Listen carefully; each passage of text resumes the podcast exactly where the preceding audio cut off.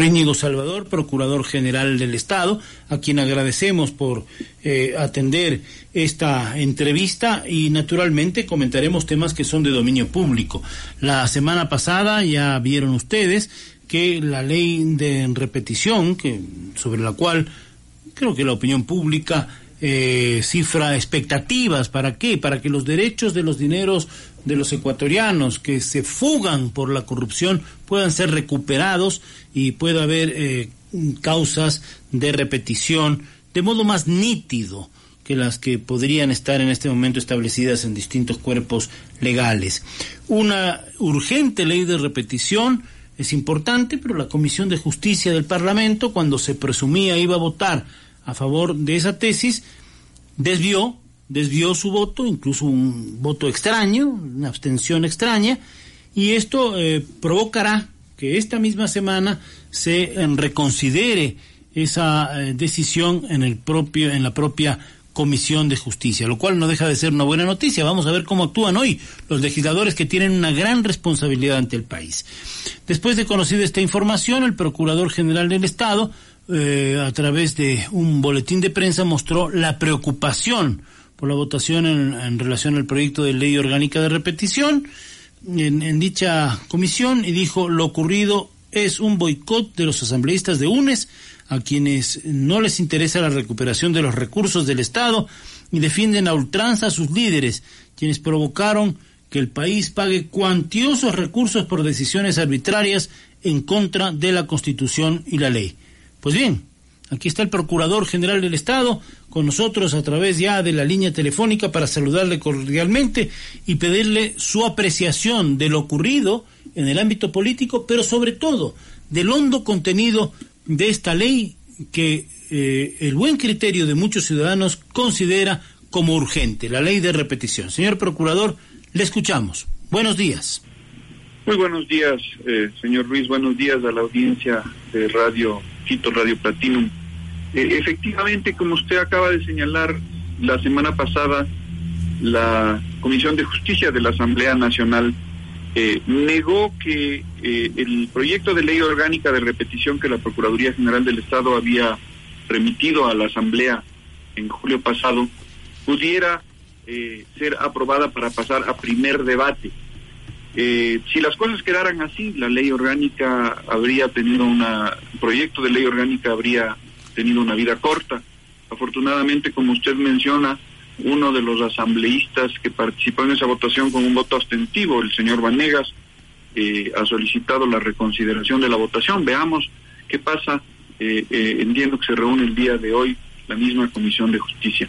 Pero más allá del resultado de la reconsideración del día de hoy, creo que queda absolutamente claro a la opinión pública eh, que el tema de la repetición les causa mucho, mucho temor a eh, los correístas. La bancada de UNES eh, unánimemente se opone a este proyecto de ley de repetición. ¿Por qué? Pues porque justamente de lo que se trata es de recuperar los dineros que el Estado ha tenido que pagar como resultado de laudos arbitrales en demandas arbitrales contra el Estado ecuatoriano por haber incumplido los tratados internacionales, concretamente en los últimos años en relación a los contratos petroleros. Eh, la cosa es muy simple, la cosa es muy simple, señor Ruiz, y es que eh, por causa de funcionarios arbitrarios, por actos de estos funcionarios, los términos de, de, los contratos de participación en el ámbito de los hidrocarburos fueron cambiados y eso ha sido considerado por los tribunales arbitrales. Tribunales arbitrales que dicho sea de paso son los tribunales que el propio Estado ecuatoriano ha escogido al suscribir los tratados eh, bilaterales para la protección de las inversiones, ha escogido como los tribunales competentes para resolver este tipo de disputas. Eh, de modo que es como si se tratara de tribunales propios. Eh, y esos tribunales han determinado que esos cambios a los contratos petroleros son confiscatorios y que por lo tanto el Estado ecuatoriano tiene que pagar. Eh, de lo que se trata, sin embargo, no es de que el Estado ecuatoriano pague. ¿Por qué hemos de pagar todos los ecuatorianos con los recursos de nuestro país unas indemnizaciones que tienen como causa eh, el acto arbitrario de unos funcionarios gubernamentales? Entonces, a quienes hay que cobrar es a esos funcionarios gubernamentales. Y a quienes los correístas están protegiendo es a esos funcionarios gubernamentales. Y por eso no quieren que pase, que sea aprobada la ley orgánica eh, de repetición. Bien, a la espera de los acontecimientos del día de hoy en la Comisión de Justicia y si esta en reconsideración que el propio legislador Vanegas de Pachacuti planteó, la votación del pudo haberse considerado extraña, no se sabe eh, un tema de conceptos o no se sabe si hay un, atrás un telón de fondo de otro tipo de consideraciones, sé, si están intereses presionando por allí, pero más allá de eso, hoy se ha planteado la reconsideración y vamos a esperar acontecimientos. Pero lo que es importante es que el Procurador General del Estado, que está hablando en este momento con nosotros en Ecuador Radio, Radio Quito Platinum FM, le eh, vuelva a contar al país cómo se desarrolló el proyecto de ley orgánica de eh, mm, repetición y cómo se hacen esos procedimientos eh, si una ley de esta naturaleza pasa para que el, derecho que tiene el Estado ecuatoriano a recuperar sus recursos, sus fondos, eh, sea, sea ley de la República. Explíquele un poco esto porque decía, tratamos oportunamente en este mismo medio el tema, pero probablemente los, los oyentes merecen recordarlo con nitidez. Señor Procurador, siga usted.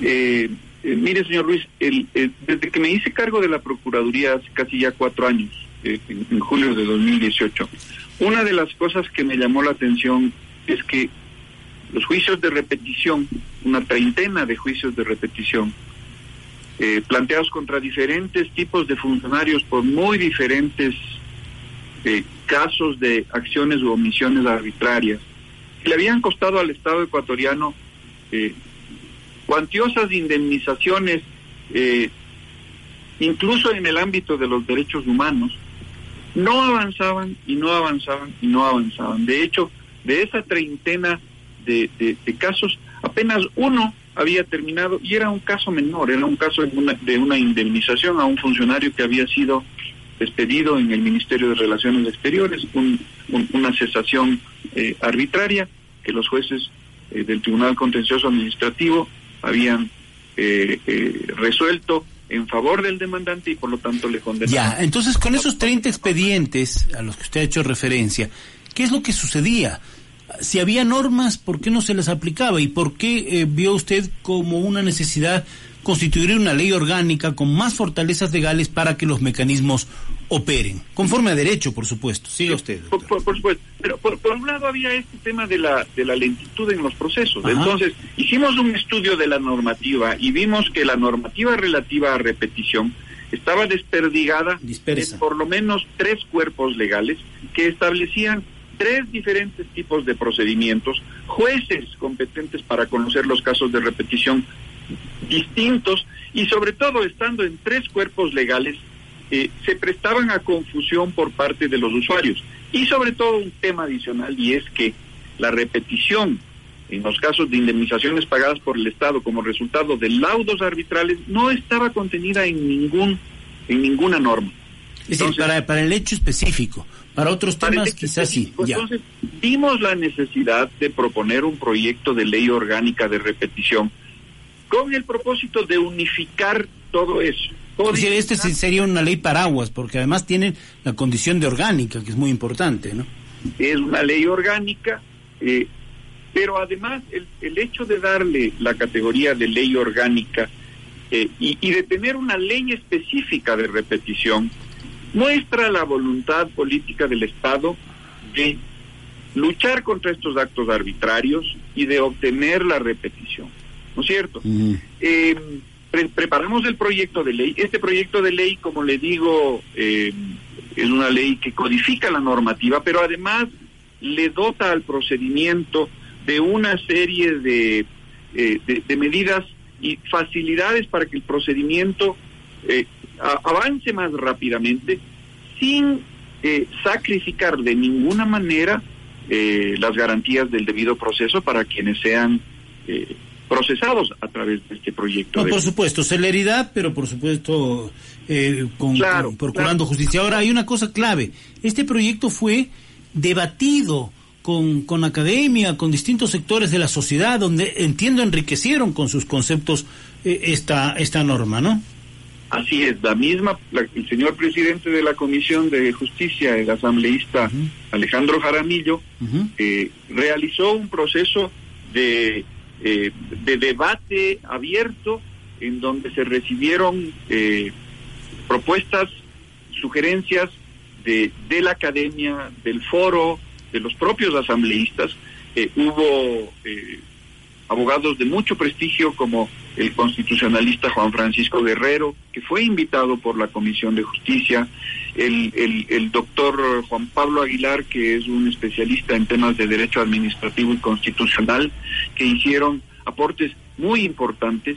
Eh, y, la verdad es que cuando se, se realiza la votación y nos enteramos del resultado, para mí fue una verdadera sorpresa, porque ¿quién, quién en su sano juicio puede estar en contra de que el Estado recupere los dineros que ha tenido que pagar injustamente por actos injustos de funcionarios. ¿Quién en su sano juicio puede pretender eso?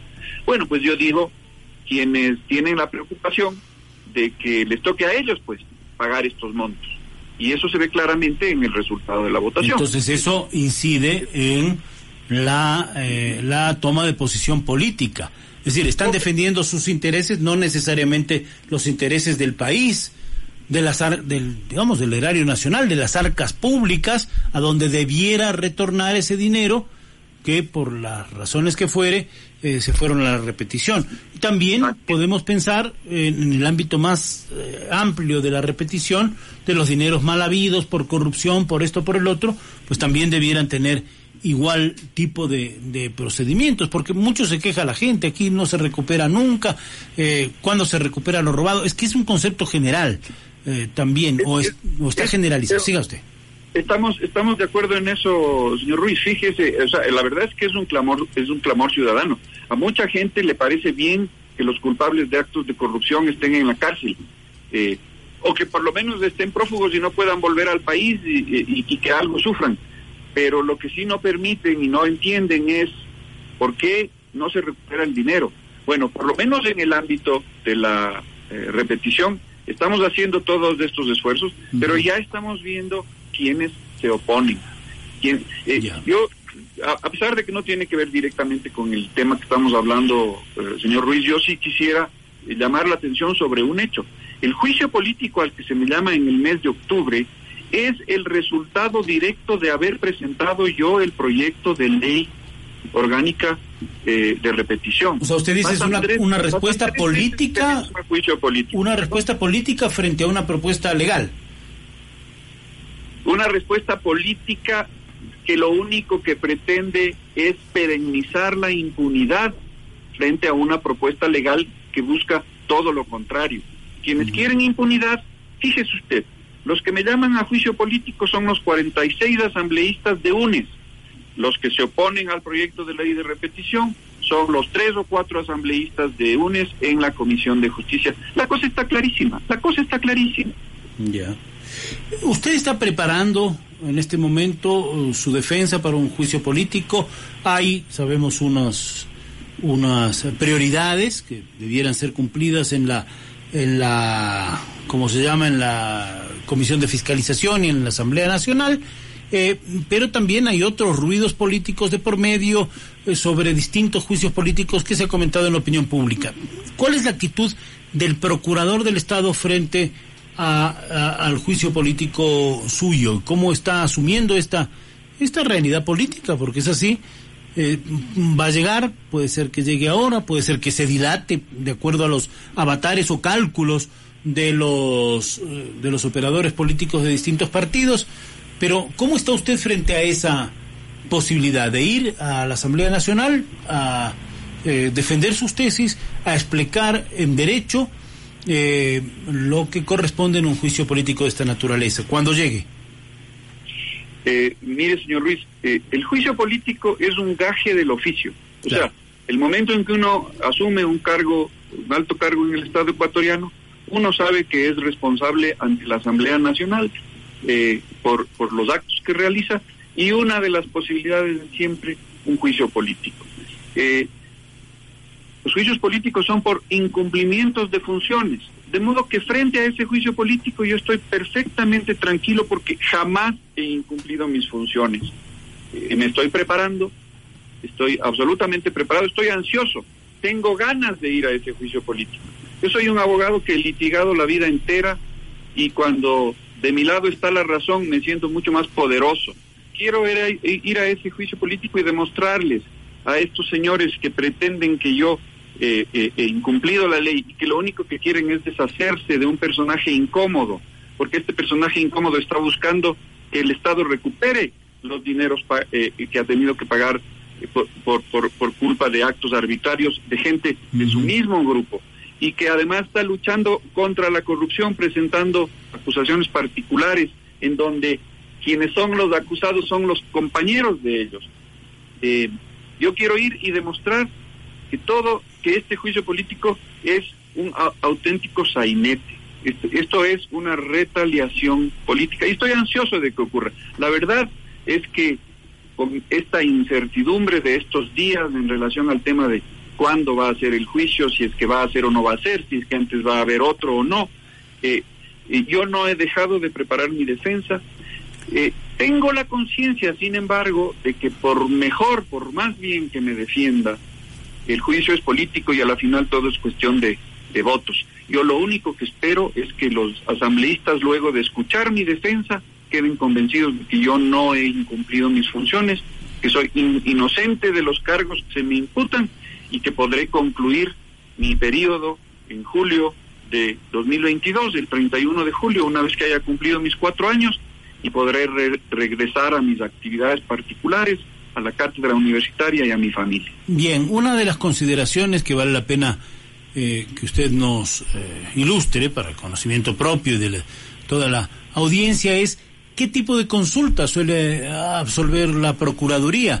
Porque en función de alguna de ellas, e incluso con un documento que entiendo que no fue eh, obtenido de forma tan santa, se busca ahora eh, la instauración de este juicio político. ¿Qué, consultas absuelve el procurador habitualmente de otros organismos del Estado? Es decir, un poco para, para ilustrarnos todos. A ver.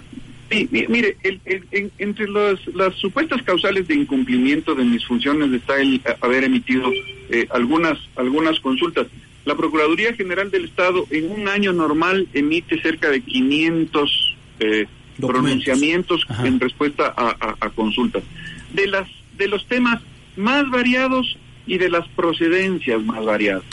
Entonces nosotros recibimos consultas de los otros poderes del Estado, eh, y cuando hablo de los otros poderes, del, eh, mejor dicho, de los poderes del Estado. Claro. Entonces recibo consultas del presidente de la República, del presidente de la Asamblea Nacional, del Consejo de la Judicatura, luego de todos los ministerios de la Administración Central. Recibo numerosísimas consultas de los gobiernos autónomos descentralizados. Y los temas son los más variados. Por ponerle un ejemplo, ¿quién tiene la competencia de tránsito en las carreteras de la red troncal del país cuando ellas atraviesan centros urbanos. Cosas desde, desde esos efectos prácticos hasta eh, tiene la Asamblea Nacional eh, facultades para eh, aplicar prorrogadamente el presupuesto del Estado en el año en que ha sido electo el presidente de la República. Entonces, todo, todo ese tipo de, consultas, nosotros tengo un equipo fabuloso de abogados en la Procuraduría General del Estado, en el, en el área de la Dirección Nacional de Consultoría, que realizan unos eh, análisis muy profundos eh, y nuestros, nuestros pronunciamientos son estrictamente apegados a la ley. Lamentablemente, lamentablemente, a los a muchos ciudadanos no les gusta pues lo que dice la ley y entonces dicen que el Procurador General del Estado eh, ha emitido un criterio eh, equivocado. La verdad es que yo dudo que el Procurador General del Estado se equivoque al, al, interpretar la ley. Porque no es solo el Procurador General. Es un equipo, como usted dice, claro. Es un equipo, es un equipo de abogados de primera. Además que seguramente revisan, pero al milímetro cada una de las palabras, cada coma, eh, claro, para, permitir un fallo, ¿no? es un equipo con una experiencia enorme. Como le digo, la Procuraduría tiene 95 años de, existencia y en esos 95 años ha ido creando una eh, capacidad eh, de, de, absolver este tipo de consultas. No digo que sean las mismas personas las que están desde hace 95 años, pero ese conocimiento... Esa, sí, pero hay, una, hay un bagaje institucional, digamos. Es, es, un bagaje, es un bagaje. Y, y, y si usted me pregunta a mí, ¿quién, ¿quién está en lo correcto? Si la Procuraduría General del Estado o un grupo de asambleístas de UNES en cuanto a la interpretación de la ley, sin eh, falsa modestia le puedo decir que generalmente la Procuraduría General. ¿Puede, ¿Puede un documento obtenido de modo subrepticio eh, eh, porque los legisladores tienen potestad para fiscalizar, nosotros no vamos a, desde luego, de ninguna manera debatir eso, porque eso está en la Constitución y en la norma, además en el sistema que vivimos. El legislador, una de sus cualidades y facultades es fiscalizar, y está muy bien que así sea. Pero puede eh, basar una fiscalización en un documento obtenido por abajo de la mesa, de manera no tan santa, subrepticiamente? ¿Tiene validez todo lo que ocurra a raíz de eso? Y esto un poco para ir finalizando esta entrevista por ahora, señor Procurador. Yo sostengo que no, señor Ruiz. Mire, eh, los legisladores, como usted bien dice, tienen la facultad de fiscalizar a, todas las autoridades públicas, sin duda al Procurador General del Estado. Y yo como el más... Eh, cumplidor de la ley de los, de los ciudadanos, eh, me, me, atengo y me someto a esa facultad de fiscalización. Pero esa facultad de, de fiscalización tiene que enmarcarse en eh, eh, el, cuadro que la ley establece. El, el, el, asambleísta tiene la facultad de pedir a quien va a ser sometido a juicio político toda la información que, que, él tenga bien. Y ese funcionario no tiene forma de evadir por entregar esa por supuesto. Tiene que hacerlo. Tiene que hacerlo, a pesar de que sepa que esta información va a ser usada en su contra si es que hay algo, si es que hay algo eh, eh, no muy claro, o incluso si todo es claro, va a ser usado en su contra porque el juicio político es político y no es juicio. Eh, el asambleísta Ferdinand Álvarez el que inicia el juicio político contra mí, que podía haberme pedido cualquier oficio, incluso este oficio reservado que él obtiene de forma eh, eh, eh, subrepticia, él habría podido pedírmelo y yo se lo habría tenido que dar y entonces él habría tenido acceso plenamente legal a ese documento, pero no, él prefiere utilizar un documento obtenido subrepticiamente. Eso es delito el, difundir un documento de circulación restringida es delito y por eso yo le he denunciado ante la Fiscalía. Entonces, un juicio político que comienza sobre la base de un documento obtenido ilícitamente por un asambleísta que está siendo procesado por la justicia, es un juicio político que se cae desde la propia base, de su propio inicio.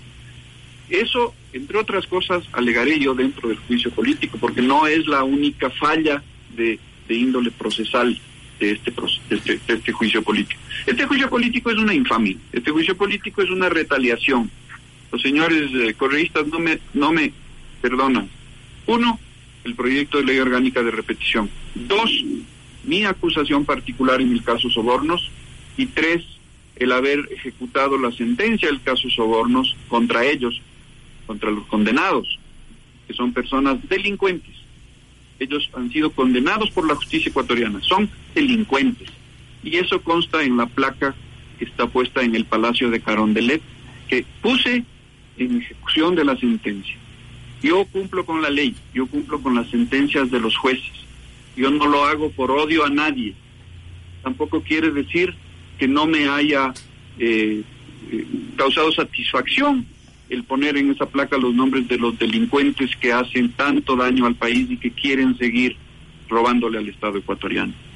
Bueno, muchas gracias. Por ahora al doctor Íñigo Salvador, Procurador General del Estado. Tendremos ocasión de hablar más adelante cuando se vaya concretando el tema del juicio político, seguramente. Ha sido muy amable, muy gentil. Muy gentil. Muchísimas gracias. Muy buenos días.